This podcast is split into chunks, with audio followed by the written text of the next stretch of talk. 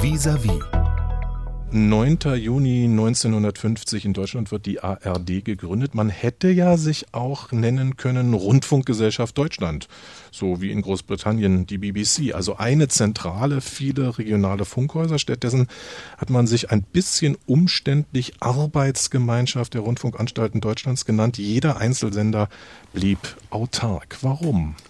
Um geschichtlich genau zu sein, vor 70 Jahren hat sich die Arbeitsgemeinschaft Deutscher Rundfunk gegründet. Die Bezeichnung ARD, die gab es erst 1954. Aber ja, wenn man so will, aus einem gewissen Dilemma heraus. Einerseits waren die sechs Rundfunkanstalten, die es zu dieser Zeit bereits gab, selbstständig. Die Alliierten hatten ja auch diktiert, dass der Rundfunk dezentral zu organisieren sei. Das haben dann die Rundfunkanstalten auch so auf sich genommen und sagten, wir sind zuständig in unserem Sendegebiet.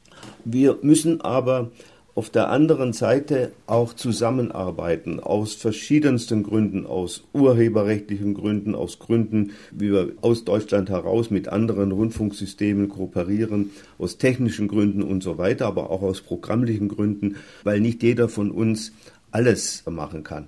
Also das war ein Dilemma. Einerseits musste man dezentral bleiben und andererseits war man eigentlich auch zu einer Zusammenarbeit gezwungen. Insofern konnte man sich gerade noch auf eine Arbeitsgemeinschaft verständigen. Das hieß aber auf der anderen Seite auch, dass äh, jedes Landesrundfunkhaus äh, seinen eigenen Intendanten, damals waren es ausschließlich Männer, behalten konnte. Das war also möglicherweise auch durchaus im Eigeninteresse der Anstalten damals, oder? Das war dann im Eigeninteresse der Anstalten, weil die Rundfunkgesetze und die, die Verträge klar geregelt haben, dass die Intendanten letztlich zuständig sind und allein zuständig sind für das, was in ihrer Anstalt passiert.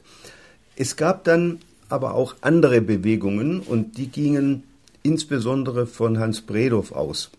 Der Vater des Rundfunks, wie er immer wieder genannt wurde, der wurde beim Hessischen Rundfunk Vorsitzender des Verwaltungsrates und der hat sozusagen seine Idee eines zentralen Rundfunks, einer gemeinsamen Veranstaltung des Rundfunks, zumindest in den westlichen Besatzungszonen im Kopf gehabt und hat dazu geraten, eine gemeinsame Veranstaltung zu gründen unter Aufsicht der Gremienvorsitzenden allerdings, sodass die Intendanten im Grunde genommen eher Gehilfen der Gremien gewesen wären. Gremien, das sind die Aufsichtsgremien der ARD, denn wir werden ja von den gesellschaftlich relevanten Gruppen kontrolliert in den Rundfunkräten. Das war ja eine Verordnung, auch teilweise ein Diktat der Alliierten. Der Rundfunk sollte von den gesellschaftlich relevanten Gruppen und Kräften kontrolliert werden. Man tat ja von den Briten und von den Amerikanern insbesondere alles, um den Rundfunk nicht mehr in die Abhängigkeit der politischen Parteien oder insgesamt der Politik, in die einseitige Abhängigkeit der Politik zu bringen. Deshalb dezentral und in der Verantwortung der gesellschaftlichen Gruppen und Kräfte. Ursprünglich waren es sechs Gründungsanstalten. Wenige Jahre später waren es dann neun. Es kamen neue dazu, unter anderem der Sender Freies Berlin im geteilten Berlin. Und neun Anstalten sind es bis heute geblieben. Es sind allerdings nicht mehr die alten, sondern ähm, einige sind fusioniert, andere sind neu dazugekommen. Nach 1990 die Sender in den neuen Bundesländern. Neun Sender ist ja doch eine ganze Menge, könnte man jetzt sagen, auch als politisch Verantwortlicher. Neun Sender kosten neunmal Geld. Wäre es nicht einfacher, nur vier zu machen? Einen im Norden, einen im Süden, einen im Osten, einen im Westen. Diese Pläne gab es ja auch schon. Theoretisch wäre das denkbar. Es sind neun Rundfunkanstalten, die zunächst mal ihrer Regionalität verpflichtet sind, die auch föderale Institutionen sind. Rundfunk als Sache der Kultur, Kultursache der Länder, so kann man es verkürzt sagen, und deshalb ist der Rundfunk Sache der Länder. Die Länder können sich zusammenschließen und Staatsverträge gründen. Der NDR inzwischen vier Länder. Radio Bremen ein Land, München, der Bayerische Rundfunk ein Land und so weiter. Und in den sogenannten neuen Bundesländern der MDR mit drei Staatsvertragsländern. Theoretisch wäre das möglich, das müssen nur die sogenannten Muttergemeinwesen beschließen, das kann der Rundfunk nicht selber beschließen. also die Politik. Die Parlamente müssen das entscheiden, ja. Das heißt, diese Debatte, lange nicht vier vielleicht aus, geben wir im Moment viel zu viel Geld aus für verschiedenste Rundfunkchöre, beispielsweise immer wieder ein beliebtes Thema. Die wird uns auch noch weiter erhalten bleiben. Ja, das ist, muss man vielleicht doch auch noch ein bisschen anders sehen. Die Regionalität ist ja eine ganz wichtige Basis für diesen öffentlich-rechtlichen Rundfunk, weil Menschen ja in ihrem Bundesland leben. Insofern müsste man, selbst wenn man jetzt vier Anstalten nur hätte, diese regionale Fundierung in jedem Fall beibehalten. Und die kostet natürlich auch Geld. Auch klein und groß ist ja auch sozusagen ein interessantes Spannungsverhältnis, sodass die Großen nicht den Kleinen alles diktieren können, die mächtigen Bundesländer den kleineren Bundesländern, sondern die haben immer noch eine eigene Stimme und werden mit dieser eigenen Stimme dann auch gehört. 70 Jahre ARD zu Gast bei Vis-a-vis ist der ehemalige Intendant von Radio Bremen Heinz Gläsken, Vorsitzender der Historischen Kommission der ARD. Wenn wir mal diese 70 Jahre im Schnelldurchlauf einmal äh, betrachten, unter dem Stichwort, wie mächtig war eigentlich die ARD, dann ist das ja eigentlich eine Geschichte des Verlustes. Anfang der 60er Jahre, nach zehn Jahren ARD, hat sie das Fernsehmonopol verloren, das ZDF wurde gegründet. Anfang der 80er Jahre kamen dann die privaten Fernsehanbieter in Deutschland auf den Markt, das sogenannte duale System. Und wenn man sich das heute anguckt, da, ja, da kämpfen letztlich die Feinde von 1, ZDF und ARD gemeinsam gegen milliardenschwere globale Plattformen wie Netflix, Apple, Google. Das klingt ja nach einer Schrumpfkur und trotzdem kostet die ARD sehr viel Geld. Wie geht das zusammen? Also das Wort Feinde würde ich jetzt bezogen auf ARD und ZDF nicht so akzeptieren. Eine gewisse Konkurrenz gab es ja auch bereits innerhalb der ARD.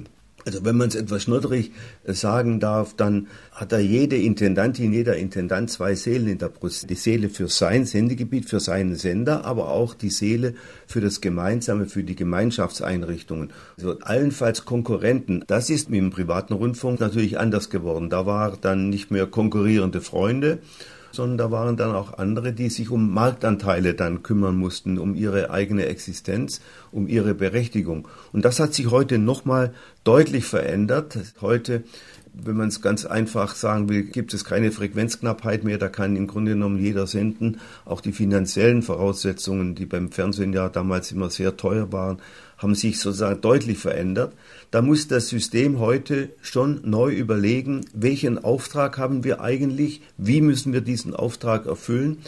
Das dieses öffentlich-rechtliche System von dringlicher Notwendigkeit ist in unserer Demokratie. Davon bin ich fest überzeugt. Sie haben gesagt, die ARD ist für die Demokratie nach wie vor so notwendig wie 1945 oder 1950 im Gründungsjahr der ARD. Dennoch gibt es ja massive Kritik auch an der Gestaltung des Rundfunks ähm, Partei- und Regierungssender. Dieser Vorwurf, der kommt heute unter dem Stichwort Systemfunk von rechts.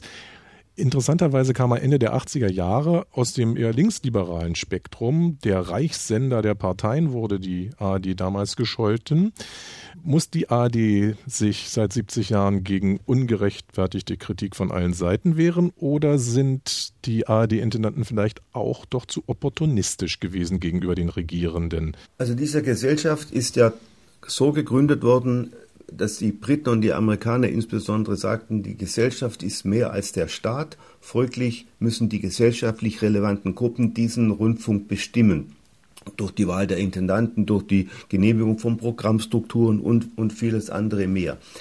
Die deutschen Politiker haben immer eine andere Linie vertreten. Die sagten, die Parlamente sind die gewählten Volksvertretungen, die sollen auch den Rundfunk sozusagen kontrollieren. Das Bundesverfassungsgericht hat dem 1961 dann deutlich ein Ende gesetzt und hat sagte, die Politik darf den Rundfunk nicht kontrollieren, nicht bestimmen. Wenn ich einen Wunsch äußern könnte, wäre, dass die gesellschaftlichen Gruppen stärker begreifen, dass sie eine Verantwortung nicht die Programmverantwortung, die haben die Intendantinnen und Intendanten alleine, aber die Verantwortung über den Rundfunk durch die Kontrolle deutlicher wahrnehmen. Es ist immer der Eindruck entstanden, als würden die politischen Parteien den Rundfunk kontrollieren, als sei es dann doch am Ende ein Staatsrundfunk. Aus meiner Sicht ist das eine Schwäche der Gruppen, die nicht parteipolitisch organisiert sind. Kirchen, Gewerkschaften, Arbeitgeber, Arbeitnehmer, die sogenannten Grauen. Dieser Rundfunk ist gesellschaftlich kontrolliert und ich sage auch gerne, seine Programme sind durch die Kontrolle auch gesellschaftlich zertifiziert. Man kann also nicht von einem Staatsrundfunk reden, wie es manche oder insbesondere eine politische Partei gerne macht. Möglicherweise haben die nicht begriffen, dass dieser Rundfunk allen gehört und vielleicht ist auch die Tatsache, dass sie keinen dominanten, keinen bestimmenden Einfluss auf diesen Rundfunk ausüben, der Beweggrund für ihre Kritik. Heute sind wir in der Zeit der Fake News und Filterblasen. Man ist nicht mehr angewiesen auf äh, öffentlich-rechtliche Medien, um sich eine Meinung zu bilden. Wie wichtig ist in einer Zeit, ich sag's mal überspitzt, wo die Wahrheit nur noch ein Angebot unter vielen ist, wie wichtig ist da eigentlich das Versprechen der ARD noch? Sie zahlen Rundfunkbeitrag, dafür bekommt ihr aber eine unvoreingenommene, unabhängige Berichterstattung. Ja, die Antwort ergibt sich im Grunde genommen aus Ihrer Frage. In der Zeitalter von Fake News ist eine Institution, die durch ihren Auftrag gebunden und durch ihren Auftrag zur Unabhängigkeit, zur Parteilosigkeit, zur Wahrheit verpflichtet ist. Fast wichtiger denn je. Allerdings müssen alle, die in den Rundfunkanstalten arbeiten, diesen Auftrag kennen. Die müssen wissen, woher sie kommen und wozu sie da sind und wem sie verpflichtet sind. Daran muss man alle Verantwortlichen erinnern, daran muss man alle Kontrollorgane, alle Mitglieder in Rundfunk- und Verwaltungsräten erinnern. Dafür muss man aber auch immer wieder die Gesellschaft erinnern und der öffentlich-rechtliche Rundfunk muss auch immer wieder in eigener Sache darauf hinweisen, weshalb es ihn gibt, welchen Auftrag er hat und wie er ihn wahrnimmt.